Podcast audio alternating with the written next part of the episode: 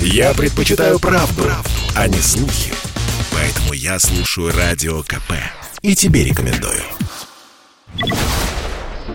Согласно свежему исследованию Росстата, сегодня самый дорогой город России – Анадырь, что на Чукотке. Первое место рейтинга регион занимает пятый год подряд. Набор из 264 видов потребительских товаров и услуг здесь стоит в полтора с лишним раза дороже, чем в среднем по стране. Самым дешевым городом названо Назрань, что в Ингушетии. Жизнь там дешевле, чем в Анадыре в два с лишним раза. Также в число самых дешевых городов вошел Чувашский Канаш, а также населенные пункты Мордовии и Саратовской области. Всего в рейтинг попали попали 290 городов и поселков городского типа. Москва по относительной дороговизне попала во вторую десятку, Санкт-Петербург в четвертую. Впрочем, судить о реальной дороговизне города следует и по другим факторам, отметила в интервью Радио КП Наталья Зубаревич, профессор кафедры экономической и социальной географии географического факультета МГУ то это хороший расчет. Для городов его посчитали первый раз. Он раньше считался только для субъектов. Это стоимость фиксированного набора товаров и услуг для межрегиональных сопоставлений. Только тогда надо брать зарплату по этим городам и соотносить заработную плату и стоимость жизни. И тогда вы получите нормальный результат. И Москва у вас будет не на втором десятке, а существенно лучше, если не самая первая.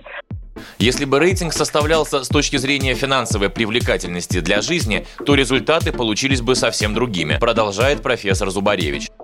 На Чукотке все страшно дорого. Молоко стоит два с половиной раза дороже, чем в Москве. Зарплата перекрывает это или нет? Вопрос. Она точно, реальная зарплата относительно цен, самая высокая в городах Ямало-Ненецкого округа и в Москве самая высокая зарплата, если соотносить с ценами. Получше отношение зарплаты и стоимости жизни из миллионников, помимо Москвы и Питера, в Екатеринбурге.